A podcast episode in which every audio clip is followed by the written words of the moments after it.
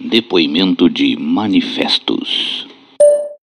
Eu descobri o Café com Dungeon fazendo uma pesquisa mais ou menos um ano atrás sobre Forgotten Realms e Caína de, de se eu não me engano já tinha esse nome a coluna, com o Balbi, o Gustavo Sembiano e o Brave, falando sobre algum cenário.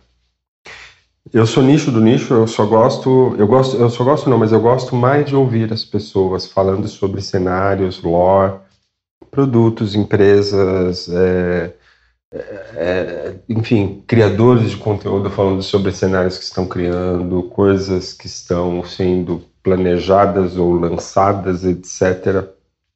Gosto de ouvir falar enquanto mercado, é muito interessante para mim, embora eu não trabalhe com nada relacionado a isso. E mais do que isso, uh, eu gosto de ouvir adulto falando sobre brincar, porque a grosso modo é sobre isso que está se falando. Quando a gente ouve as pessoas falando sobre RPG, quando a gente vê pessoas jogando RPG, quando a gente abre um livro de RPG, é um brinquedo para adulto.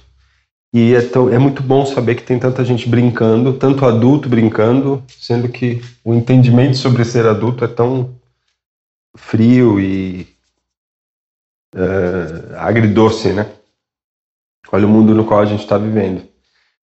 E, Balbi, você é um agregador de criadores de conteúdo, de criadores de RPG, de pessoas que produzem arte. Eu acho muito interessante porque eu mesmo deixei o sonho de trabalhar com desenho, com ilustração na meio que na gaveta.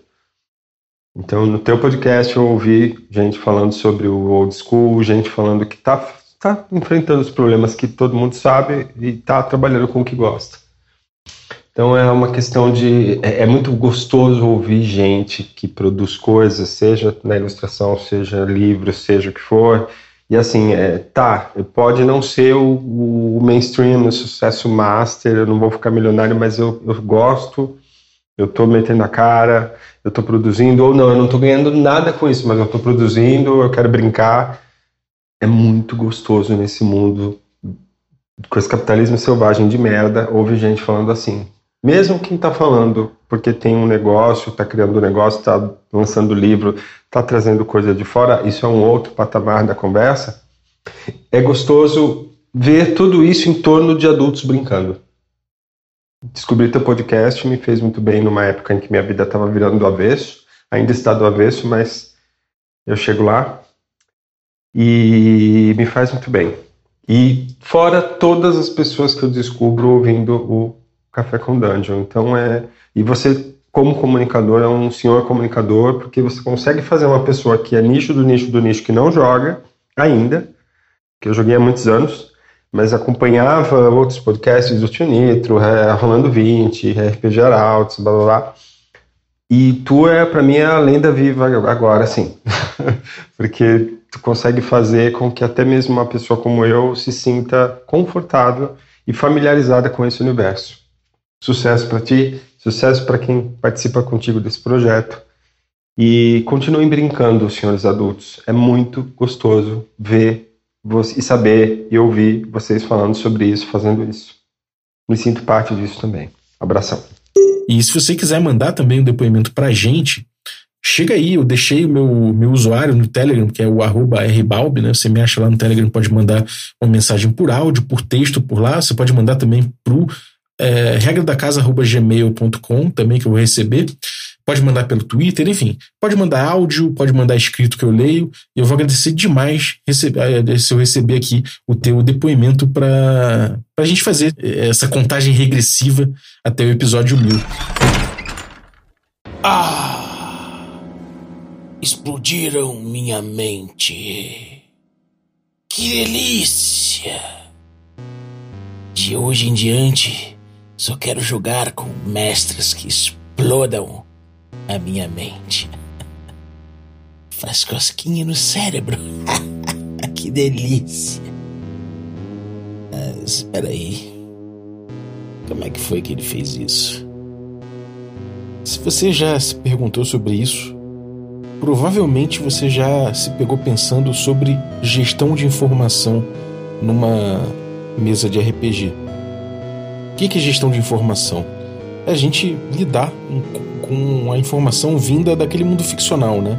O que, é verdade naquele mundo, o que, já apareceu, o que eventualmente não apareceu, mas está na vontade dos jogadores, o que ainda não apareceu, mas está programado pelo mestre, o que já apareceu somente em descrição, mas nunca foi visto, o que pode ser mentira, o que pode ser verdade.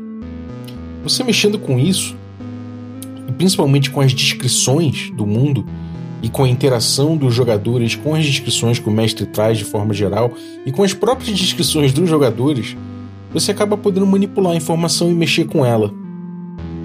Eu estava numa live ontem, lá com o pessoal do Game Chinchilla, e o Vinzão até falou sobre isso, né? Ele falou que se você não quer que determinada coisa seja descoberta pelos jogadores ali, você esconde ela nas camadas descritivas, né? Isso é uma coisa que realmente é muito interessante. E eu fiz um adendo. É importante que uma informação relevante da aventura seja descobrível por meio da descrição. É importante que o mestre não sonegue em momento algum alguma coisa que estava ali, alguma coisa que era importante. E muitas vezes utilizando desse ardil, eu estou botando dessa forma para para dramatizar um pouco, mas utilizando desse ardil de não revelar alguma coisa, de segurar uma informação, de sonegar uma informação, ele impede que o jogador chegue a determinada verdade que isso é revelada lá na frente. E aí, nesse caso, ele explodiu a mente de alguém de um jeito que, bom, falando em metalinguagem, foi um jeito que não respeitou muito a agência do jogador porque não importa o que ele fizesse, não importa o quanto, ele perguntasse, não importa o quanto ele engajasse com aquela narrativa e com aquelas descrições e com aquele mundo ficcional, nada disso importa. Ele jamais teria chegado naquela coisa ali que foi revelada só depois. Ele só teria chance, inexoravelmente ali, de encontrar determinada informação no futuro. No presente, mesmo ele podendo, na teoria, encontrar, o mestre se negou. E isso não pode acontecer. Principalmente num jogo old school que depende disso, e isso é questão, muitas vezes, de vida ou morte. Vamos lá, vamos para a parte 9 do Destrinchando o Princípio Apócrifa, para a gente pegar o capítulo Seja o Mundo Deles Pra quem não tá ligado, já tem oito partes aí desse Destrinchando o Princípio Apócrifo que você pode ouvir no Café com Dungeon desde o início. E se você quiser acompanhar esse material escrito, né, porque é um manual, quem não sabe é um manual de estilo old school da, da se quem quiser acompanhar por escrito já está traduzido no itch.io do Geração Xerox, você pode fazer o download no descritivo do episódio e acompanhar esse texto aqui enquanto eu leio e comento com vocês. Então vamos lá, parte 9 do Destrinchando o Princípio Apócrifa seja o mundo deles. Quer café? Café com quê? Café com dungeon. Bom dia, amigos do Regra da Casa. Estamos aqui para mais um Café com Dungeon, na sua manhã com muito RPG. Meu nome é Rafael Balbi e eu estou bebendo um café delicioso da Ovelha Negra, que felizmente vem com um, um QR Code atrás e eu pude tirar uma foto e ler tudo a respeito do café que tinha ali. Nenhuma informação foi sonegada. E isso é essencial para você começar a entender de onde vem esse café, quem é o produtor, são pequenos produtores, entender todas as vantagens que você tem em consumir um café tão delicioso quanto esse e produzido de uma forma inteligente, de uma forma é, socialmente mais aceitável do que a grande indústria, né? além de ser mais saboroso porque não vem com dejetos industriais nem impurezas das máquinas que poluem o meio ambiente. Mas vamos lá, vamos. Se você quiser beber um café delicioso como esse, chega lá em ovelhanegracafés.com.br e utiliza o cupom Dungeon Crawl maiúsculo que você consegue pô, um abatimento. Se você quiser cupom ainda melhor do que esse, aí você pode se tornar um assinante do Café com Dungeon a partir de 5 reais, que eu te mando o cupom especial pra você beber esse café ainda mais barato, cara, aí fica mais gostoso ainda, diz aí. e aí, você pode beber o café ouvindo aqui os nossos destrinchados, por exemplo, os nossos episódios aí, chegando até o episódio 1000 daqui a pouquinho. Bom, é, além de você ajudar muito Café com Dungeon lá em picpay.me barra Café com Dungeon, a partir de 5 reais já é uma ajuda muito legal pra gente. Você participa de um grupo de Telegram muito legal, que tem muita gente interessante, muita gente trocando ideia, muito produtor de conteúdo, ideias diferentes, pontos de vista diferentes e, e uma galera principalmente que joga junto. Então é muito legal, comparece aí, chega aí picpay.me barra café com dungeon dessa, desse apoio. Mas vamos lá. Parte 9 do Destrinchando o Princípio Apócrifa, Seja o Mundo Deles. Para quem não tá ligado, é um texto né, de estilo de OSR. Ele fala sobre forma, uma forma de jogar jogos da OSR aqui de forma geral, um pouco generalizante em relação a isso. Eu, eu comentei bastante vários pontos, desde a introdução até é, os pontos levantados nos últimos episódios aqui, que foram relativos à, à construção do desafio, depois ao diálogo ficcional, e a gente aqui vai aprofundar a questão do diálogo ficcional dentro do old school, ou seja, descrições, gestão de informação e tudo isso que eu botei na introdução aí, inclusive. Seja o mundo deles comentado aí por Ben Milton, Steven Lumpkin, David e David Perry com ilustrações aí da Evelyn Monroe. Mas vamos lá, revele a situação. O Milton é o autor do primeiro parágrafo ele diz: Não esconda informações importantes dos jogadores. Se o personagem pudesse razoavelmente saber algo, diga ao jogador e siga em frente. O jogo é sobre tomar decisões e os jogadores não podem tomar boas decisões sem boas informações. Essa frase ela devia ganhar uma moldura. Né? Isso aqui para mim é um dos núcleos da agência do jogador, né? que eu falo tanto, bato tanto nesse, nesse fundamento aqui, que é o seguinte: a agência do jogador é liber, não somente a liberdade do jogador em agir, tá? É a liberdade do jogador em agir em determinado é, em determinada relação ficcional já estabelecida, né, em determinado jogo, respeitando suas regras ali, as limitações naturais que a regra traz, mas dentro disso o jogador tem que ter liberdade de poder escolher, de poder tomar decisões. Essas decisões, inclusive, precisam ser bem informadas, tá? E, ter, ter, e precisam ter, por fim, impacto no mundo ficcional. Então aí são três coisas importantes, né? A primeira é a liberdade, né? A segunda é justamente essa questão do jogador ter, tomar, poder tomar decisões informadas, e é aqui que nesse caso eu acho que é tão importante a frase do Milton. Se o mestre esconde informações importantes dos jogadores, né, como eu falei ali, é, esconder um elemento que ele só revela no, no, futuro da aventura, por exemplo, porque ele não queria simplesmente que os jogadores tivessem acesso àquela informação, ele está sonegando informação, logo os jogadores não têm como tomar decisões significativas no jogo porque o mestre sonegou aquilo.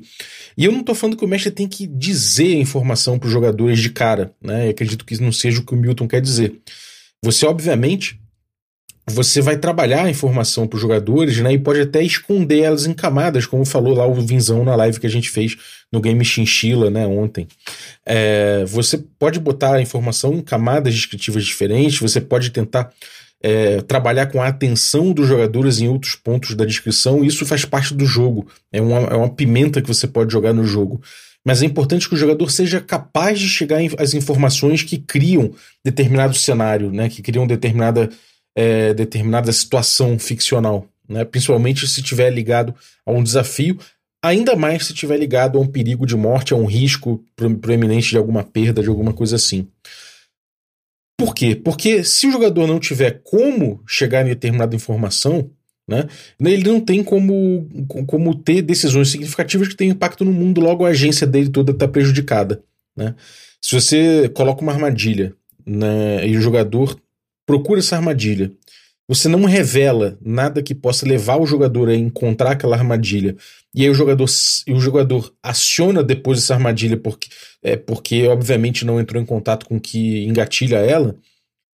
Você, no caso, falhou. Né? Você devia ter permitido que o jogador através de sua investigação, né, se ela foi correta, ficcionalmente adequada, que ele tivesse chegado no fundamento daquela armadilha e ter podido desarmar. Se ele morreu com isso, ele vai ficar puto e com toda a razão do mundo. Essa morte está na conta do mestre, que não permitiu ao jogador em saber em chegar numa informação. Né? É, essa coisa de você ficar gerindo a informação como mestre e regulando demais a informação é uma coisa que muitas vezes, muitas vezes prejudica o jogo, né? É, realmente, como Milton coloca aqui, o jogo precisa seguir em frente, o jogo segue em frente com informação. Afinal de contas, a descrição é uma informação. Toda descrição que o mestre dá é uma informação. O jogador ele vai descrever em cima da sua descrição, ele vai falar o que ele faz em cima da sua descrição. É aquilo que vai fazer o mundo andar. Se você só fala que tem uma porta, né? O jogador fala, ah, mas e aí, como é que é essa porta? Você fala, ah, é uma porta. Né? O jogador está criando mais detalhes porque ele quer se informar, ele quer decidir se ele passa ou não por aquela porta. Se aquela porta tiver sangue no batente, aquilo já é uma decisão diferente do que se ela tiver, de repente, uma moeda de ouro do lado de fora. Né? Então são coisas que vão informar a decisão do jogador que ele precisa ter. Né? É, e aí isso tem, sobre isso tem a, a, o parágrafo seguinte aqui do Lumpkin, né, que ele fala: os jogadores estão sondando sua visão deste lugar para encontrar informações úteis. Coloque suas mentes naquele mundo, explore e traga de volta o que é valioso. Da mesma forma, aplique uma lógica do mundo real às populações e desafios, em vez de construir uma sequência cuidadosamente equilibrada de lutas. Bom, aqui tem uma coisa curiosa, né? É, eu não necessariamente concordo com o jeito que ele expôs a parada, né? É, eu, não, eu não sei exatamente se a gente está falando de que os jogadores estão tentando sondar a visão né, do mestre de um determinado lo local.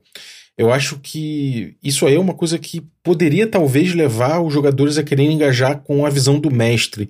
E na teoria, é, eu acho que é interessante no old school, que tem uma, uma função de mestre tão verticalizada em relação aos outros jogadores, né, ou seja, é, de cima para baixo, é importante horizontalizar um pouco mais. Então, talvez o adequado fosse que todo mundo perseguisse, que os jogadores engajassem com o mundo ficcional e o mestre fosse talvez ali um fosse um, um ajudante nisso, né?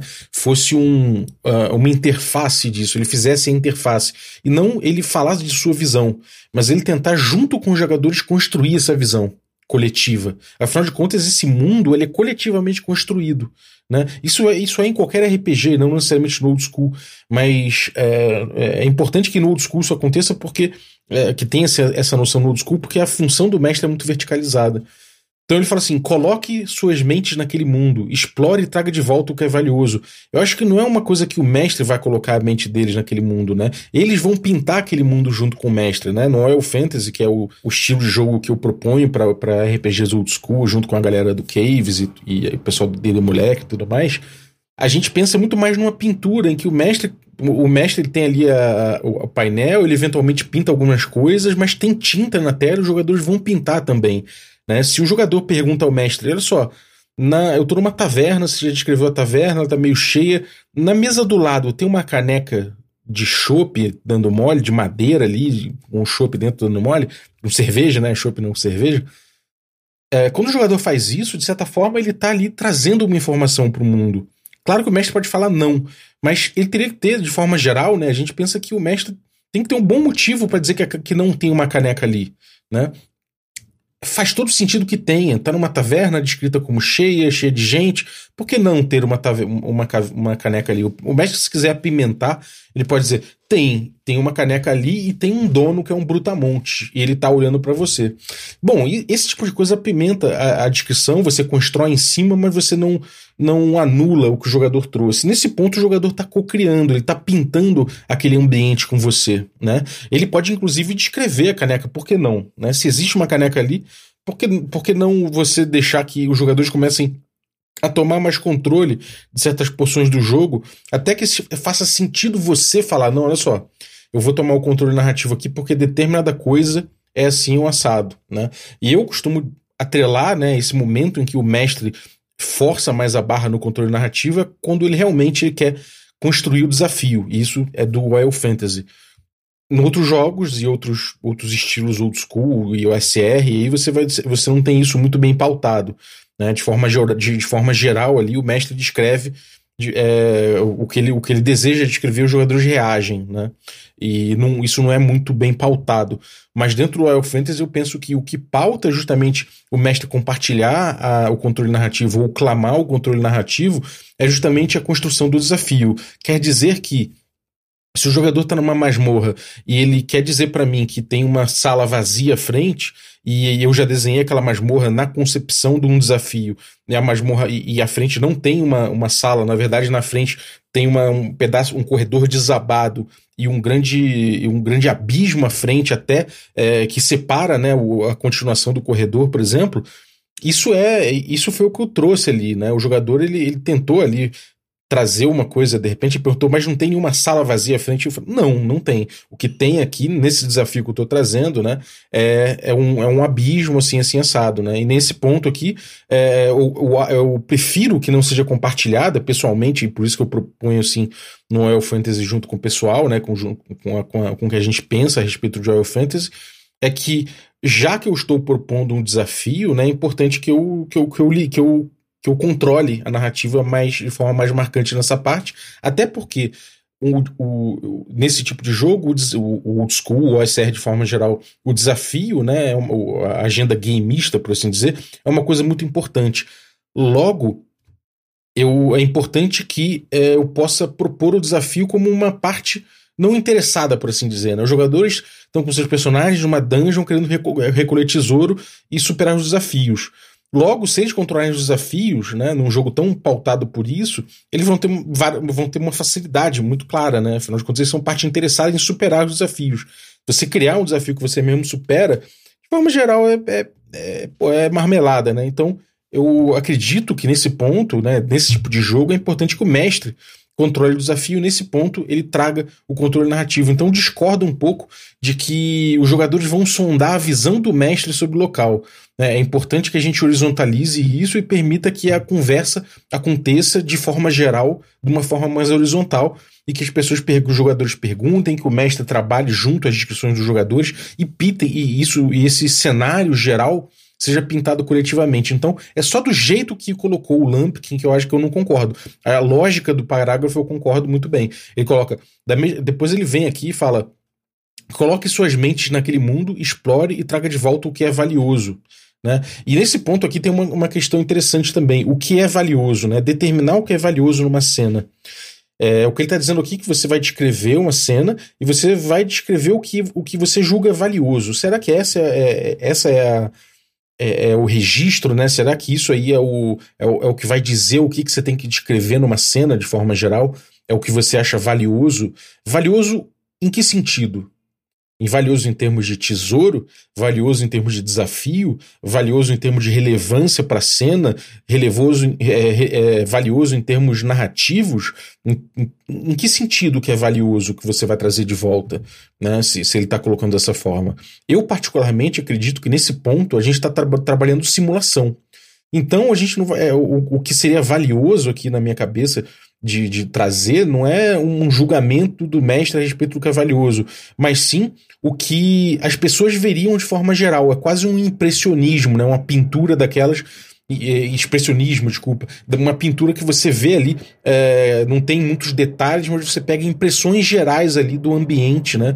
Você pega algumas coisas que chamam mais atenção, atenção que outras, e essas que você descreve primeiro, e depois os jogadores podem engajar, pedindo mais detalhes de determinadas coisas, e aí nesse ponto você pode usar a regra de três, né? Muito famosa aí, que eu conheci pelo Diogo Nogueira, que você descreve sempre de três em três. Você vem com três detalhes gerais, três características gerais do ambiente, aí os jogadores vão engajar com uma delas, você dá três detalhes, se os jogadores engajarem com mais um detalhe, você dá mais três detalhes, assim você vai detalhando o ambiente. Por isso que eu prefiro dizer que é uma pintura coletiva. É como se junto é, né, todo mundo tivesse ali pintando aquilo ali, o, o mestre talvez botando as tintas, o mestre fazendo ali o meio de campo para isso, mas na teoria de uma forma muito mais horizontalizada, pelo menos de acordo com o que a gente pensa no Oil Fantasy, mas eu só estou aprofundando a ideia geral aqui do parágrafo do Lampkin. Né? E ele fala depois, da mesma forma, aplique uma lógica do mundo real às populações e desafios, em vez de construir uma sequência cuidadosamente equilibrada de lutas. Aí eu já acho que sei lá, parece que o parágrafo estava falando de banana, depois ele começa a falar de aipim, sabe? Uma coisa diferente, começa a falar de, de parafuso, né? Tá falando de banana, depois ele fala de parafuso. Da mesma forma, aplique uma lógica do mundo real às populações e desafios, em vez de construir uma sequência cuidadosamente equilibrada de lutas. Eu não sei exatamente aqui o, o que isso tem a ver com tanto com gestão de informação, etc me parece que é, talvez seja isso que ele queria dizer, né? Da simulação, né? De que, sei lá, você está entrando em contato com o mundo real, então é, é uma lógica que você está entrando em contato. Você vai descrever primeiro as coisas que vêm à frente, né? Numa, na, numa primeira olhada, depois você vai detalhando, e a mesma coisa com populações. De repente você pode descrever é, uma cidade através dos movimentos gerais da população é, enfim, aí já fala de desafios, depois eu não consigo entender muito bem a lógica desse parágrafo aqui nesse ponto, né? Então, eu, sinceramente, eu, eu, posso até ouvir de vocês aí que, que tem lido também, tem estudado o princípio apócrifo, para ver o que vocês acham dessa, dessa continuação. Pode ser que, como são parágrafos tirados né, de outros contextos e colocados aqui, em, algum, em alguns casos, talvez nem todos, mas de repente foi, foi, foi, foi o que aconteceu nesse caso. E aí essa segunda parte aqui do parágrafo, de repente, podia ter sido anulada, não sei. Me parece uma coisa um pouco deslocada. Depois vamos lá, o, o, o David Perry, ele fala, suponha que os personagens tenham um bom senso e mencione o perigo potencial quando se torna óbvio. Não os faça despencar de um penhasco de 80 pés porque o jogador disse que iria pular para baixo. Eles podem ter ouvido 8 em vez de 80. É... Bom, essa coisa de supor que os jogadores um bom senso, né, é uma coisa e, e, mencionar o perigo potencial quando se torna óbvio é uma coisa é uma coisa delicada, né? Isso muitas vezes leva aquela aquele mestre que que tendencia a narrativa pro lado dele, né, pro lado que ele pensou, falando: Você tem certeza que você vai fazer isso? Né? O jogador fala: Olha só, eu vou pular de um penhasco. E você fala: Você tem certeza que você vai fazer isso? Né, porque você está querendo confirmar que ele está tomando uma decisão que não tenha bom senso. Pode, em, muitas, em muitos casos, né, o bom senso vai ser uma linha tênue e você pode simplesmente estar tá influenciando uh, as decisões dos jogadores de um jeito para além do, do, do, que seria normal, né? Do, do, que seria sadio ali num jogo mais horizontal. É, ele fala que não os faça despencar de um penhasco de 80 pés só porque o jogador disse que iria pular para baixo. Eles podem ter ouvido 8 em vez de 80. É, eu acho nesse ponto aqui que, caso você suspeite que haja uma, uma, uma falta de informação, que tenha rolado um ruído na comunicação, o jogador de repente tenha chegado a uma conclusão que não é legítima, né? Como, por exemplo, ele, ele ouvir oito pés em vez de 80 e calcular errado que um puro seria interessante. É importante você, de repente, descrever novamente a cena, fazer o setup, né? Como eu chamo aqui. Fazer o. Fazer o. É, é estabelecer a cena novamente. Fala, olha só. Você tá num penhasco, tem assim, assado, né? Você só dá uma repetida rápida. Pô, é um, você tá vendo lá embaixo, sabe? Você fala, ah, você tá olhando lá embaixo, você não consegue nem ver. O, o a ovelhinha parece um. A ovelhinha parece uma formiga, né? Se você tentar é, mostrar para ele, né? Repetindo ali na descrição, mas sem influenciar a decisão dele, né? Muitas vezes o jogador fala, não, tô querendo pular mesmo, tô querendo pular, quero pular. E aí, você, de repente, você deixou o cara pular, você falou para ele, você não falou, tem certeza disso, e ele fala, pô, saquei aqui minha poção de fly, sei lá, e gastei, né? De repente você nem lembrava que ele tinha essa poção. Ou ele tinha um plano, né? Às vezes o jogador tem plano. E isso, simplesmente o fato, às vezes, de você dialogar dessa forma de falar, tem certeza disso, né? Você pode levar essa conclusão. Mas eu acho que o, o parágrafo é bom, né? Nesse ponto, assim, porque ele realmente ele, ele, ele quer garantir que você faça uma boa gestão de informação nesse ponto, que você não só negue informação, que você possa garantir que, que a descrição foi bem feita e bem assimilada pelos jogadores, o que às vezes é uma dificuldade real. Né? E no jogo old school, o jogo é muito dependente desse tipo de coisa. A gente sabe que uma morte pode acontecer simplesmente por uma falha dessa de comunicação. Então é importante você levar a sério isso também e fazer, de repente, um double check nesses casos, que eu, que eu particularmente prefiro fazer é, reforçando a informação em vez de perguntar se o jogador quer fazer aquilo mesmo, o que é muito, muito, muito comum. Uma outra questão disso aí é o seguinte: eventualmente a informação vai ficar truncada. Tem jogador que é mais disperso em relação a isso, tem jogador que não presta muita atenção na tua descrição, tem jogador que se enrola, tem mestre que se enrola, tem mestre que não consegue descrever muito bem, ou que às vezes que normalmente escreve bem, mas em determinado momento descreveu mal, geriu a informação mal, né? Às vezes é, trouxe bastante relevância para uma coisa que que não seria natural ter relevância na cena, né? Pelo menos visualizando assim, e acaba é, é, trabalhando de uma forma errada a descrição, errada no sentido objetivo da coisa, né? Descreveu mal, sonegou informação, impediu o jogador de chegar numa boa decisão, numa, numa decisão informada, então objetivamente mandou mal na descrição. Então, Eventualmente isso vai acontecer, todo mundo, com todo mundo. Isso acontece com, com mestres de, de 30 anos, acontece com mestres de 3 anos, acontece com mestres iniciantes, acontece com todo mundo. Né? É, e quando acontece, eu acho importante você falar, galera, peraí, peraí, peraí, eu acho que a gente entendeu mal, acho que tem uma discrepância aqui. Entendo que suas decisões como jogador foram baseadas numa realidade que não, não é a mesma que eu tava. E que de repente não é a mesma que os outros jogadores estavam. Vamos tentar restabelecer a cena, né? A gente faz novamente o setup de cena, a gente faz uma descrição geral novamente, recoloca a cena, recoloca os personagens nos lugares, tenta entender novamente essa cena, e aí você toma as decisões. Nesse ponto, eu particularmente não me importo em fazer um. em fazer ali um. um, um fazer um rewind, né? Fazer ali um, um retcon, né? Você voltar na ficção e falar só, vamos partir daqui de novo. Né, vamos partir desse ponto aqui novamente. Aí você pode até mudar o que acontece pela frente, trazer novas ideias, pode mudar. Não, você não tem compromisso nenhum que aconteça as coisas exatamente do que aconteceu, da mesma forma que aconteceu antes. Nem os jogadores têm esse compromisso, mas é importante fazer esse retcon com todo mundo no mesmo local, principalmente se isso se a discrepância, esse ruído na comunicação é, desembocou em alguma morte, alguma perda, pode ser interessante você fazer isso. E é bom que acalma os, os ânimos, né? Ninguém fica ali achando culpados ou que o mestre quis me sacanear, nada assim. Você fala, vamos voltar, não tem problema nenhum. Vamos fazer um retcon aqui, a gente volta e descreve novamente o que está acontecendo. E aí fica todo mundo em paz. Se você falar, ah, mas isso quebra a imersão, não, não tem problema. Você constrói de novo a imersão. A imersão justamente está na agência do jogador, no jogador poder ter, tomar decisões informadas, entender melhor o que está acontecendo.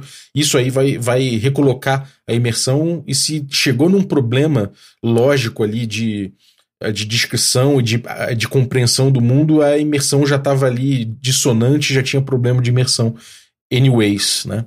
Mas vamos lá, vamos para a próxima parte. Deles, camadas para descascar. E aí tem tudo a ver com o que eu trouxe aqui atrás, né? Com o que eu estava falando. O Lampkin traz do que os personagens têm conhecimento, o que eles notam em seu primeiro olhar. Quais dessas coisas, à primeira vista, escondem informações re reveladas em uma inspeção mais detalhada? Como os jogadores conseguiriam essa informação? O que é óbvio, o que é sutil, o que está oculto, o que é invisível? Crie camadas de informação para que os jogadores descubram e voltem a explorar mais. Bom, esse parágrafo aqui é do, é do Lampkin, né? E eu acho ele bom, né? Isso aqui, ele pergunta, bom, o que, que o jogador, do, que os personagens têm conhecimento? Isso é uma, é uma, pergunta sempre muito válida, né? É importante nessa gestão de informação que o mestre fale, olha só, tem um elfo aqui. Esse elfo viveu mil anos, sei lá, ele vive mil anos. Cara, você sabe que esse lugar aqui, no passado, já foi determinada outra coisa, né? Ou pode até dizer, cara, você suspeita, você nem lembra mais, porque, sei lá, há muito tempo, né? Do mesmo jeito que um ser, um ser tão ancestral assim, ele pode lembrar, ele pode lembrar de muita coisa, ele pode esquecer de muita coisa também. Você pode trazer traços, você pode vincular isso à inteligência dele, né? Então isso passa a ser o paradigma daquela cena.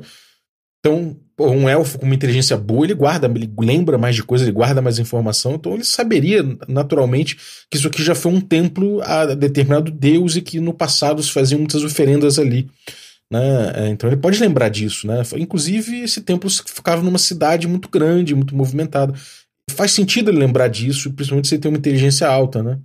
Uh, se ele tem uma inteligência baixa, você pode trazer alguns traços, né? se lembra mais ou menos de uma coisa ou outra.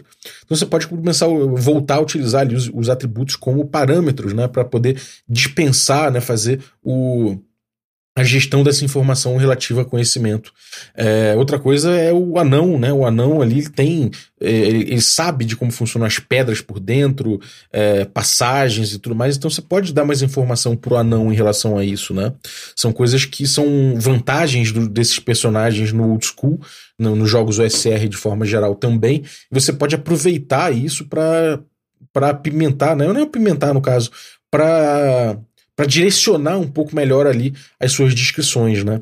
É, depois ele traz aqui o que eles notam em primeiro olhar, que foi o que eu falei ali de, de você fazer uma pintura, né? Primeiras impressões do ambiente. O que, que naturalmente ocorre ali? Na minha cabeça, essa descrição vai seguir a simulação das coisas, né? O que é natural de você perceber quando você entra num ambiente que está assim, né? Você chega num, num campo florido, né? Com girassóis, né? Um céu azul. E é isso que você vai descrever na primeira impressão flores amarelas imensas ali, o caule verde ali, fazendo quase um paredão à sua frente, ao longo, né, acima, um céu azul, né? E provavelmente é isso que você vai descrever no primeiro olhar. Os jogadores falarem, bom, a gente vai, entender, vai, vai olhar ali como é que estão essas flores, né, esses girassóis. Aí você pode dizer, olha, eles estão ao sabor do vento e parece que tem muitos insetos em cima deles, porque vocês estão vendo um movimento de pequenas criaturinhas em cima voando, aparentemente. Você está começando a gerir a informação ali e trabalhar em camadas a partir do primeiro olhar, né? E coisas à primeira vista que vão sendo reveladas conforme a inspeção mais detalhada que o Lampkin traz aqui. É, isso é o jogo old school, ele tá muito nesse diálogo, né? Em outros jogos, esse diálogo aconteceria já pautado por rolagens. Ah, peraí, rola uma percepção para ver o que eu te digo, né? Dessa, desse ambiente. No jogo old school não é assim. É, você vai dizer sobre o ambiente para todo mundo, né? Você não vai, não é de acordo com a percepção que você vai dizer. Você vai trazer as informações e vai deixar que os jogadores investiguem naturalmente, né? Dentro da dinâmica de jogo, sem que uma rolagem aconteça, né? Então, isso aqui, num primeiro momento, há algumas, algumas questões na OSR a partir de camadas descritivas e segredos, eu vou entrar lá, tá? Uh, ainda nesse, nessa parte aqui do capítulo, uh, mas vou guardar um pouquinho para ver o que, que fala o próximo, o próximo parágrafo, né? Só lembrando o que, que ele fala, que é, eu acho que o, o Lampkin já esboça um pouco isso quando ele fala o que é óbvio, o que é sutil, o que está oculto e o que é invisível, né? Cria camadas de informação, etc. Então, é, em relação a isso que eu vou trazer a, a, informação, mas deixa eu ver o parágrafo do Perry, que ele fala o seguinte: alguns módulos de aventura indicam o que seria óbvio para um personagem para ajudá-lo a analisar essas camadas. Se não for esse o caso, tome cuidado para não revelar os segredos de uma lista do conteúdo de uma sala. Né? Isso aqui é importante. É importante demais. Por quê? É, você tem uma visão que, eu, que tem na NOC, né, na, na, na número 2 da NOC Magazine, que é um, um zine muito bem é, compiladão assim, de vários zines de criadores aí da, da OSR, né? E tem um artigo bom ali falando sobre gestão de informação. E ele diz que o que, o que é óbvio, o mestre revela na descrição, né? O que é o que é segredo, de repente, né? O que, o que é. O, que não é tão óbvio, né? O mestre ele, ele vai descrever nas camadas. Ele vai usar nas camadas descritivas, né? Se, se, o jogador investigar, você revela. Mas o que for secreto, né? Com uma porta secreta que leva a uma sala do tesouro, uh, uma armadilha secreta, uma parada assim. Aí você vai condicionar a rolagem de dado de acordo com essa visão que é muito comum na OSR. Né? Ou seja, uh, pela descrição, o jogador chega ao que é, ao que é, ao que é segredo, né, o que está escondido, na verdade. Mas ao que é secreto, o jogador só chega se ele fizer a rolagem de dado de achar portas escondidas, ou enfim, essas rolagens aí, esse tipo de rolagem, ou procurar armadilhas, esse tipo de rolagem. Que é uma coisa que eu discordo, né? Na minha cabeça, se o jogador descreveu né, o engajamento dele com a descrição suficiente para descobrir onde estão as coisas, ele não precisa rolar nada inclusive dos segredos, das coisas que são secretas, né? Tipo o conteúdo de uma sala, uma parada assim.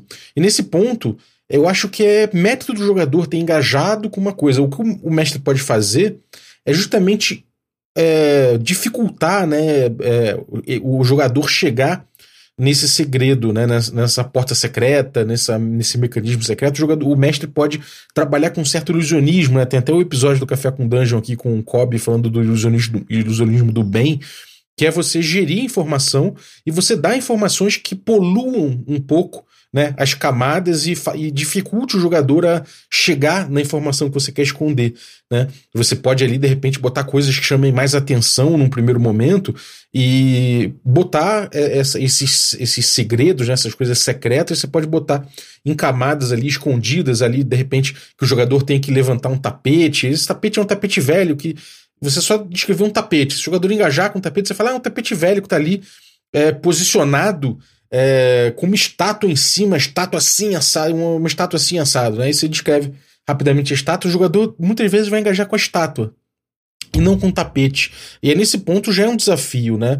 Afinal de contas, se o jogador engajar com o tapete e com a estátua, primeiro com a estátua, depois com o tapete, ele tá perdendo tempo. Perder tempo, a gente sabe que numa dungeon, por exemplo, a pressão, a gente já falou de pressão aí no, no, nos últimos episódios, né? De acordo com, com, com Apócrifa. E mais pressão é mais chance de encontro aleatório, é mais criaturas na dungeon, mais problema que você passa ali, mais recursos que você vai consumir, enfim, o tempo ele é vital num jogo como esse. E se o jogador acabar engajando com tudo que o mestre descreve, né, é, ele vai perder, ele vai perder muito tempo e é mais risco que ele assume. Por outro lado, se ele fala, cara, eu só vou engajar com determinadas coisas, pode ser que ele perca os segredos que você escondeu nessas camadas. Então, o jogo se estabelece nessa conversa nesse nível. Né? Muito mais do que na rolagem, na minha concepção. Né? Você atrelar necessariamente uma rolagem, vai simplesmente fazer que jogadores que descreveram tudo certinho do que de onde eles buscariam. Olha só, eu cheguei, vi a estátua em cima do tapete, levantei o tapete, vou passar a mão ali embaixo, vou jogar água ali para ver se alguma coisa se escorre, vou jogar. Cara, ele descobriu. Qual a desculpa que você vai ter para dizer que ele não descobriu determinada coisa, né? Que ele pesquisou a fundo, que ele, que ele investigou, né? Fica meio chato assim até, porque ele, ele pode falar, cara, eu só falei no dado. Né? Você pode até falar, ah, mas em termos de simulação, o que teria acontecido é que ele jogou água, mas não reparou que a água escorreu direito. Pô, mas é fraco isso, né? É fraco, é fraco. Em termos de jogo, de relação lúdica, é fraco. Se o jogador descreveu tudo que era necessário para encontrar determinada coisa, não tem por que você atrelar uma, uma, uma rolagem necessária para ser bem sucedido. Libera, libera, deixa acontecer. Né? Voltando aqui ao, à ideia de que você tem que deixar o jogo fluir, como o Milton falou, né? É, o jogo é sobre tomar decisões, os jogadores não podem tomar boas decisões sem boas informações, e é importante que as decisões que eles tomarem impactem no jogo, né? Para muito além de uma, de, um, de uma rolagem, da dependência de uma rolagem, né? Então, isso é era a questão que eu queria abordar em relação às camadas aqui. Agora vamos passar para o não enterre as pistas. O Lampkin diz: mantenha os detalhes do seu mundo jogável. Os jogadores devem ser capazes de agir sobre as informações que você está dizendo. Os olhos dela são verdes. Ajuda os jogadores a se lembrarem do NPC, claro, mas. E você observa que ela nunca fica mais do que um longo passo longe da mesa e de seu conteúdo. Isso fornece informações sobre as quais os jogadores podem agir. Né? O mestre fala: os pilares são ricamente esculpidos em mármore. O mais distante é cruzado com um emaranhado de rachaduras. Seus detalhes né, devem permitir que os jogadores tomem decisões informadas e escolham medidas eficazes. Você pode esconder esses detalhes dentro dos seus ambientes em camadas para os jogadores descobrirem, mas lembre-se de torná-los importantes. Né? E aí é, é, bastante sobre isso que a gente estava vendo até aqui. Né? O Lampkin fala bastante sobre essa questão. É, os exemplos dele não são muito claros, assim, na minha opinião. Né? Não são muito. sei lá, o, o Lampkin nem sempre, nem sempre é muito feliz nesse, no Apócrifo, eu acho, mas eu acho que a intenção dele é muito boa e, é muito, e coaduna muito com, com o que eu trouxe aqui né, no, na, na leitura no comentário, né? Essa coisa de você gerir a informação dentro das camadas é muito importante, né? É aí que está o jogo. Né? Você, você, você descrever, de certa forma, não sonegar, né? E você permitir que os jogadores interajam, né? Ele falou, é, mantém os detalhes do seu mundo jogável. Eu acho que é, é, ele está querendo falar de interação. Você permitir que os jogadores interajam com o ambiente, interajam com, com as coisas que você descreveu é essencial, né? Se você chega pro jogador e ele fala que vai pesquisar uma carroça, a carroça tem uma coisa valiosa, né? E você simplesmente sonegou essa informação pro jogador não descobrir agora, para você revelar depois, né? Você de certa forma é, você impediu que ele tomasse decisões informadas ali. E aquilo fazia, fazia parte do jogo, né? Você sonegou uma parte do jogo da relação lúdica dos jogadores, né? Uh, os detalhes né, devem permitir que os jogadores tomem decisões informadas, é o que ele fala. E não necessariamente só os detalhes, né? Na verdade, os detalhes vão, vão ser buscados pelos jogadores. Acho que, acho, acho que essa hierarquia aqui é muito importante. Ele não, ele não cita né, exatamente esse, essa hierarquia, mas eu vejo claramente que há uma hierarquia. Né? Você vai descrever impressões gerais e você vai afunilando para detalhes cada vez maiores ali do, do que do está se pesquisando, né? Mesmo que o detalhe não necessariamente precisa ser maior ou menor, né? Não é uma questão de, de lupa, né? É uma questão de estar de, de tá escondido nas camadas e de você poder ir, ir buscando esses detalhes aí com, a, com, a, com, o engajamento com o mestre. E aí é nesse ponto que eu prefiro dizer, justamente, que, que a cena geral, a ficção geral está sendo pintada ali, está sendo construída em conjunto, né? Você vê que é, é, o quão importante é a ação dos jogadores, né? É, se você descreve uma. Ah, tem uma sala com uma porta assim assado, o jogador fala, eu entro, já saio entrando, você fala, você vai entrar direto? Então ele é, vou entrar direto. E, e aí, pô, aí você fala, bom, você entrou direto, você vê que tem quatro sujeitos parrudos ali, com as peles verdes e cada um com, com 12 olhos na cara e cada um deles segurando ali uma, uma arma diferente, né? Armas rústicas e bizarras. Bom, o jogador agora ele tá perto desses caras, ele entrou na sala com esses caras, ele tá à mercê desses caras. Simplesmente os jogadores deixaram de lado o engajar com essas informações. Né? Então os jogadores também pintam esse quadro. Né? As decisões deles pintam. Eles podem até deixar de procurar detalhes e tomar decisões imprudentes, principalmente porque o tempo está ali o tempo todo mordendo a bunda deles, né? Decisões importantes, desafios acontecendo, então muitas vezes eles vão estar numa fuga, né? E parar para investigar não é uma opção às vezes. Então, esse tipo de coisa vai ter que impactar no jogo. É importante que isso impacte no jogo, né? É, e aí, por isso que eu acho que ele traz aqui essa questão do, de tornar esses, esses detalhes importantes. Né? Porque muitas vezes o jogador engajar com um detalhe vai trazer uma informação que vai ser uma antecipação de uma morte, de um, de um perigo de morte, alguma coisa assim. Enfim, vamos para o Perry novamente, falando: deixe que mistérios desconhecidos se tornem problemas conhecidos. Mostrando que o conhecimento secreto pode ser divertido, mas até que seja um problema para os jogadores, estes não existem. Amarre conhecimentos e mistérios em tesouros que os jogadores queiram conquistar. Bom, vamos por partes, né? Deixe que mistérios desconhecidos se tornem problemas conhecidos. Isso é uma frase emblemática, né? É, mistérios desconhecidos se tornem problemas conhecidos. Ok. É, isso que tem na minha cabeça, né? Tem, tem, tem a ver com o seguinte.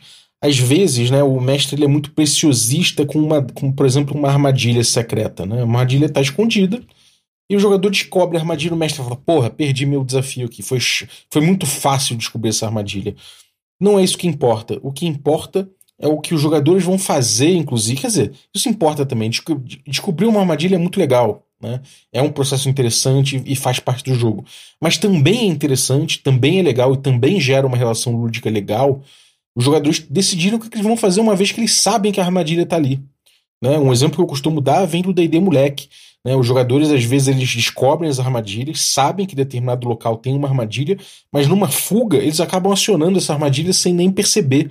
Porque não lembraram a fuga ali, eles estavam nervosos e não lembraram que eles já passaram por aquele corredor que aquele corredor tinha uma armadilha, então eles cagaram pelo, pelo que eles descobriram e acionaram a armadilha. Né? Ou até eles sabem que tem um buraco ali, né? um, um chão falso com um buraco, uma, um fosso com estacas, eles podem utilizar isso a favor deles, né? É, ou de repente aquilo pode se tornar um problema numa fuga, pode se tornar um problema uma vez que eles estiverem voltando com um saco imenso cheio de tesouro. Como eles vão passar por aquele buraco, né? Esse tipo de coisa é importante. O que eles vão fazer com isso, né? Então isso é, eu acho que é tornar é, mistérios desconhecidos se tornando problemas conhecidos, né? Mostrando que o conhecimento secreto pode ser divertido, mas até que seja um problema para os jogadores, eles não existem. De fato, né? É, é, muita gente coloca ali, de repente, uma sala de tesouro uh, com um, um, encontro ali, uma coisa, uma informação relevante ali para tudo que está acontecendo e tal. E às vezes está tão secreto que você que, que os jogadores não descobrem e você deixa passar. Né? Então, não se preocupe muito em deixar as coisas tão secretas assim também, né? É, é importante que haja esse fio, que os jogadores possam detectar e puxar para desvelar as coisas, né? Aquele fio do tecido que vai que vai vai desfazendo, né? O, a roupa, né? Você vai puxando aquele fio, a camisa vai se desfazendo, né? É, tem até uma música do Weezer sobre isso. é, você, é, acho que é importante que o jogador possa ver o fio, possa detectar o fio e ir puxando esse fio, né? E, e, entendendo ali o que, o que é secreto e entendendo como desfazer o secreto, como descobrir o secreto, como lidar com isso, né? A partir do momento que, uh, que aquele segredo que, que tá lá, que seria uma, uma parte interessante do jogo tal, ele, simplesmente os jogadores passariam largo, ele simplesmente não existiu, né? Ele não, não entrou na narrativa, ele não entrou na cabeça das pessoas, aquilo não vai virar, quer dizer, não entrou na ficção, aquilo não vai virar uma narrativa, aquilo simplesmente não existiu para todos os efeitos, né? Ah, enfim, você amarra, aí termina, né? Amarra, amarra conhecimentos e mistérios em tesouros que os jogadores queiram conquistar. Isso, isso é uma coisa importante, é um gatilho, é um. é um- como, se- como a gente fala que existe um motor do jogo que é esse XP por ouro, né? É, você botar tesouros que, que movimentem um pouco essa, essa curiosidade pode ser legal. Ajuda um pouco. Ainda que eu acho que não seja, não se, não se relacione tão intimamente com o resto do parágrafo aqui, mais uma vez é um parágrafo meio, enfim, só que dessa vez do Perry, né? Um parágrafo que parece meio dissonante a partir de certo ponto. Depois ele vem, mantenha o mundo vivo. Milton fala: RPGs ou SR brilham com improvisação e extrapolação, não histórias rígidas. Durante o jogo e entre as sessões, pense sobre como os outros personagens e facções responderam ao que os personagens estão fazendo e desenvolva-os de acordo. Seu princípio orientador deve ser quais são as consequências lógicas. Mais uma vez o, brilho, o Milton brilha aqui, né? Sobre manter o mundo vivo. Ainda que eu acho que é, estejam falando de mundo, né? De construção de mundo de forma geral. É é uma certa quebrada na temática de forma geral, mas eu acho que, enfim, fazendo essa, essa realocação aqui da, na- da- do pensamento todo, né? Eu acho, acho importante que, dentro da, da ideia de manter o mundo vivo, né? Você fazer com que o mundo reaja aos jogadores e às decisões deles é vital, né? Como eu falei, a agência do jogador envolve impacto, né? Ou seja, as decisões dos jogadores impactarem no, no jogo, não somente na atividade lúdica por si só, mas na atividade lúdica no tocante também ao cenário, ao mundo de aventura, né? É importante que ele sinta, é importante que ele seja impresso, né? É importante que haja uma textura, né? Que seja que, que apareça por conta da ação dos jogadores. É, então você tem uma ele, ele fala aqui, né? De que é, o, o jogo OSR ele brilha com, com improvisação e extrapolação e não com histórias rígidas. Eu, eu concordo plenamente. Na verdade, eu acho isso sobre RPG de forma geral, né? Ainda que vários RPGs eles, eles se proponham a criar histórias um pouco com, com estruturas mais rígidas e tal, na OSR, no, no, na OSR, na verdade, nos RPGs old school de forma geral, né? Você tem uma coisa um pouco diferente disso, né? Você tem uma coisa que é que são problemas, né? São é, desafios que, conforme vão superados, vão gerando fatos que a gente, obviamente, como seres humanos que somos, seres, seres narrativos, transformamos em narrativa conforme damos, significa, damos significado, né? Então não é que a gente vai criar histórias rígidas, a gente vai criar improvisação e extrapolação a partir do quê? Né? A partir do mundo, a partir da reação do mundo às ações dos personagens, o que é vital. Então ele coloca aqui que durante o jogo e entre sessões, né, é importante você, como mestre, pensar em como os atores do jogo, né, os personagens, os outros personagens, os NPCs, as facções, os monstros, como é que eles respondem, né? Obviamente eu não estou falando aqui para você centrar, né, fazer como se fosse aquele aquele um desenho animado, né, que o vilão fica 100% do tempo ali respondendo aos estímulos dos, do, dos heróis, dos mocinhos, não é nada disso.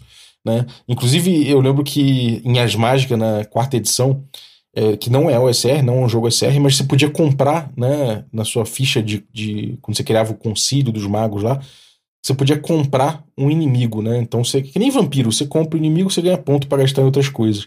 E aí os jogadores podiam escolher o tempo, a porcentagem de tempo, né? Que o vilão passava devotando suas energias contra os jogadores. Os personagens dos jogadores. E aí os jogadores decidiram, não, então vamos comprar o máximo, vamos botar ele 100% do tempo dele pensando em como nos destruir. Eu falei, porra, isso é no mínimo irreal, né, cara? Isso é foda, porque não é verossímil que um inimigo passe 100% do tempo, todos os inimigos principalmente, ou todos os NPCs passem 100% do tempo olhando para o que os jogadores fazem. Então acho que para o mundo ser vivo, e aí nesse ponto aqui não, não, não chega a ser comentado, né, mas que é, eu acho que está dentro do que o Milton colocou como consequências lógicas, né, é você entender o, o grau também com que cada facção, cada monstro, cada personagem vai se importar com o que está acontecendo é, das decisões dos jogadores e também no efeito dominó, né, do que, do, do que os jogadores fazem. Isso é vital para que o mundo ali se mantenha vivo, né. Depois o Milton traz, o Milton de novo, né, dê aos jogadores um lugar no mundo. Conforme o jogo continua, os jogadores podem acumular muito dinheiro com a conclusão de trabalhos e saques de tesouros.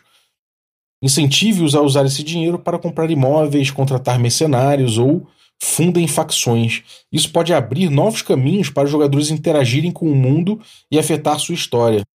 Nesse ponto, eu acho muito interessante o que faz o Dungeon Roads, né? Que ele deu nome a esse tipo de atitude, né? Que pô, você vê lá desde do, do das campanhas arrensonianas, nas campanhas gygaxianas se fala disso, né? É, de você de você construir esses movimentos, né? Que os NPCs fazem, os monstros fazem, que no Dungeon Road se chamou de frente de aventura, né? Frente de campanha, não sei, acho que é frente de aventura. Você mantém ali um, umas umas anotações, né, para tentar entender a evolução de cada, de cada assunto desse relevante àquele mundo e de como isso se relaciona com o que os jogadores vêm fazendo. Então, eu acho interessante esse tipo de controle aqui que o, que o Dungeon World faz, né? Depois, vamos lá. NPCs não são scripts. O Perry fala: dê aos NPCs uma motivação ou preocupação que não envolva os personagens. Isso dá a eles alguma profundidade, além de dar aos personagens uma alavanca para puxar, se puderem encontrá-la. É foda, né? Eu, eu já li, eu já tinha lido, obviamente, o, o Apócrifa antes, e às vezes eu antecipo, né? Porque tá dentro da lógica do que a gente está comentando aqui, eu antecipo algumas coisas que o próprio Apócrifa traz, né? Então, obviamente que é um, é um buffer que fica na cabeça, né? Mas que são coisas naturais de se pensar quando você está lendo né, sobre o mesmo assunto. Então, o Perry, ele, ele confirma ali o que, o que foi dito ali atrás, né? De que não é importante que os, é importante que o NPC não fique ali 100% do tempo obcecado com os personagens, né? Acho importante aí essa, essa visão do Perry. Depois o Milton traz: trate os NPCs como pessoas reais Pense sobre o que os NPCs querem, especialmente em combate. Os NPCs querem permanecer vivos e raramente começarão lutas que eles não têm grande chance de vencer. Apenas NPCs fanáticos lutarão até a morte. A maioria vai tentar recuar ou render-se caso estejam perdendo. Além disso, lembre-se de que inimigos e aliados podem ser feitos para mudar de lado se receberem a motivação certa. Bom, isso Milton novamente muito importante aqui, né? É, é, eu acho que isso aqui volta àquela questão do combate ter alguma coisa em jogo, né? Normalmente as pessoas não lutam por lutar, principalmente correndo risco de vida. Ninguém, é, quer dizer, ninguém. A maioria das pessoas não corre risco de vida voluntariamente a troco de nada. Normalmente tem é, é, os combates, as lutas, tem que ter alguma coisa em, em, jogo, né? Senão as pessoas simplesmente falam, cara, não vou entrar numa luta de uma briga de faca, não vou entrar numa uma briga medieval com armaduras e, e flechas e lanças de bobeira, né? O que, por que, que os, os NPCs estão engajando em luta? O que, que eles estão defendendo, né? Provavelmente eles vão preservar bastante a vida deles, né? Então, dificilmente eles vão começar a luta de bobeira, né? Eles é mais fácil que eles comecem uma emboscada num grupo mais fraco do que eles simplesmente em minoria de peito aberto cheguem e arrumem confusão com um grupo mais poderoso que eles, né? Existe uma diplomacia que mesmo quem é meio burro sabe fazer, né? Que seja por, por covardia, ele pode ser, ele pode não ser inteligente, mas covarde ele pode ser, né? A covardia não é necessariamente um atributo da inteligência. Então, uma característica da inteligência, né? Então, é importante a gente ter essa noção. A, a autopreservação também é uma coisa importante. Então, eventualmente, você pode ter NPCs fanáticos, você pode ter criaturas que lutem até o máximo delas, por exemplo, uma, sei lá, uma, uma tigresa para proteger a sua, sua cria, sua prole ali, ela tá guardando o, o, local ali, não sei se é o tigre ou a tigresa que faz isso, mas enfim, é, a, normalmente a, a leoa que caça, né, então talvez os, os, leões fiquem com a prole, mas você entendeu o que eu tô falando, né, é importante ali que você tenha noção, né, com a verossimilhança do ambiente, quem que vai lutar até a morte quem não vai, e que normalmente uh, os, os, inimigos não vão lutar até a morte, né? É, para isso, inclusive, que no old school, né, RPG old school, você tem a jogada de moral. Você, você vê a moral, né, um atributo do monstro, né, se, ou, ou da, do NPC lá, que, que pode ser encarado como monstro se estiver lutando. Você tem lá, sei lá, 9 de moral. Então você vai jogar. Então você vai jogar 2d6, né? E se você tirar acima de 9, uh, ah, o monstro foge. Né? Se você tirar abaixo de 9, o monstro continua lutando. Criaturas com moral muito alta, né, chegam quase a 12, né, normalmente 11 ali de moral, né, o fanático. Ele, se você tirar 11 ou mais, aí sim ele foge, né?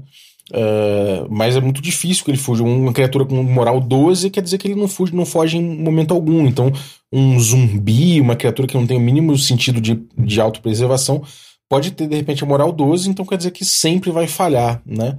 Uh, isso é uma coisa importante de você botar no teu jogo, de você trazer para o teu jogo, porque isso traz mais verossimilhança para a questão e facilita o tipo de jogo que o que a OSR traz, que é o caça ao tesouro, com uma gestão de risco, né? Eventualmente, você fazer um, você, você tentar de alguma forma provocar, né, intimidar a criatura, provocar um cheque de moral da criatura, pode ser interessante e muitas vezes salva o grupo, né?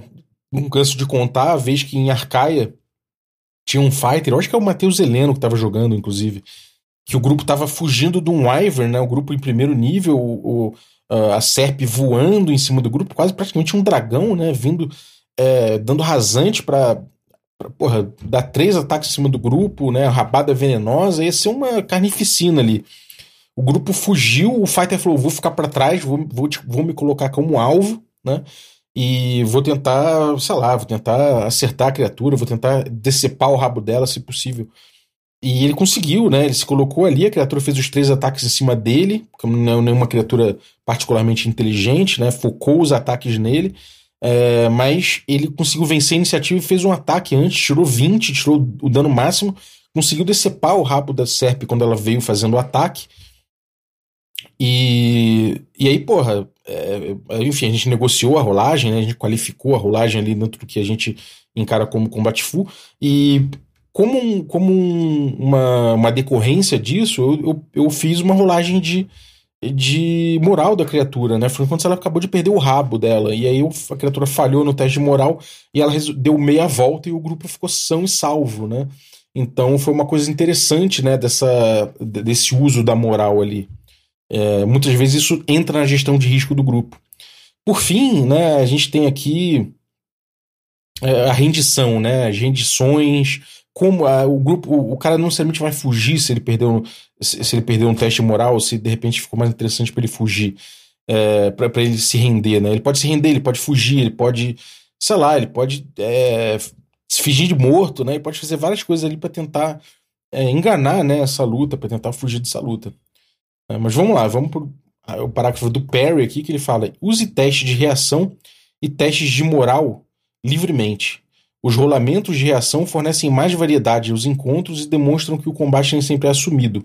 Rolamentos de moral encorajam as batalhas a terminarem antes de tornarem-se um trabalho árduo ou um massacre.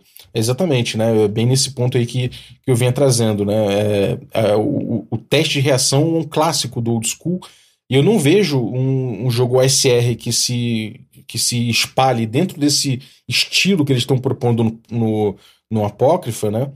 uh, que não, não use também o teste de moral. Acho, acho muito interessante que seja, seja uma ferramenta é, disponível ali para todo combate e para todo mestre, né? Uh, essa questão de fornecer mais variedade aos encontros eu acho interessante, justamente porque é, é, leva o combate a, a, a, o combate como guerra, né?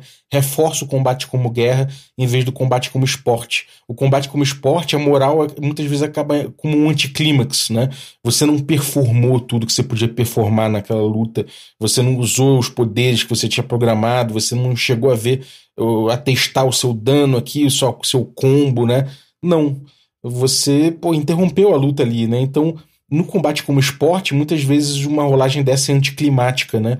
E fora isso, os jogadores ficam frustrados porque eles queriam é, vencer a luta, né? Num combate como esporte. Diferente do old school, em que terminar a luta muitas vezes é um alívio, principalmente quando você conquista o que estava em jogo naquele combate. Enfim, é isso. Esse foi. Pô, quase, deu quase uma hora de, de episódio aqui, né? Vai passar um pouquinho de uma hora e tal.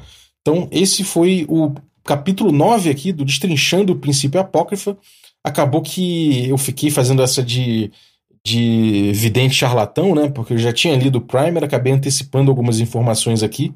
Mas é isso, me perdoem, a leitura foi feita muito tempo atrás e certas coisas que eles trazem aqui não são à toa, né? Eles trazem aqui porque fazem sentido dentro desse estilo proposto e de que eu concordo plenamente, principalmente nessas, nesses três últimos capítulos aqui que a gente pôde ler no Destrinchando o Princípio Apócrifa.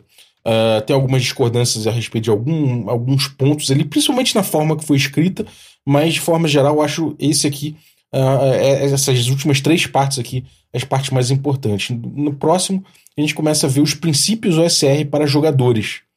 E aí a gente vai ver a questão, questão de quando fugir, combate como guerra e não como esporte, né? Que, enfim, não foi não é, não é uma coisa que o, o, o Apócrifo tem inventado, mas é um tema importante aqui para analisar essas coisas. Não se limitar à sua ficha, enfim. Ele vai trazer várias ideias importantes aqui pro jogador old school e o SR principalmente. Então é isso. Espero que tenha curtido, né? Valeu você que ficou ouvindo aí a gente até agora. A gente não, né? Ficou me ouvindo até agora. Então, muito obrigado aí pela tua companhia, né? E obrigado também os assinantes que tornam possível essa aventura, né? Então, os assinantes Café Expresso, dentre eles aí o Felipe Becelli, muito obrigado aí pelo teu apoio. Agradecer os nossos assinantes Café com Creme, né? Dentre eles aí vou agradecer o Vasco Sagramor, muito obrigado pelo teu apoio. Agradecer também os nossos assinantes Café Gourmet, né? E são eles aí o Erasmo Barros, Playmo Lença, Pati Brito, Adriel Lucas, Diego Sextito, Abílio Cruz, Denis Lima, Jean Paz, Francioli Araújo, o Chico Siqueira, o Bruno da Silva Assis, o Pedro Cocola, o Erasmo Barros, o Léo Paixão, o Rafa Garotti, o Jarbas Trindade, o Felipe Scosteg, o Tito Lima e o Germano Assis. Galera, muitíssimo obrigado pelo apoio de vocês, um abraço e até a próxima.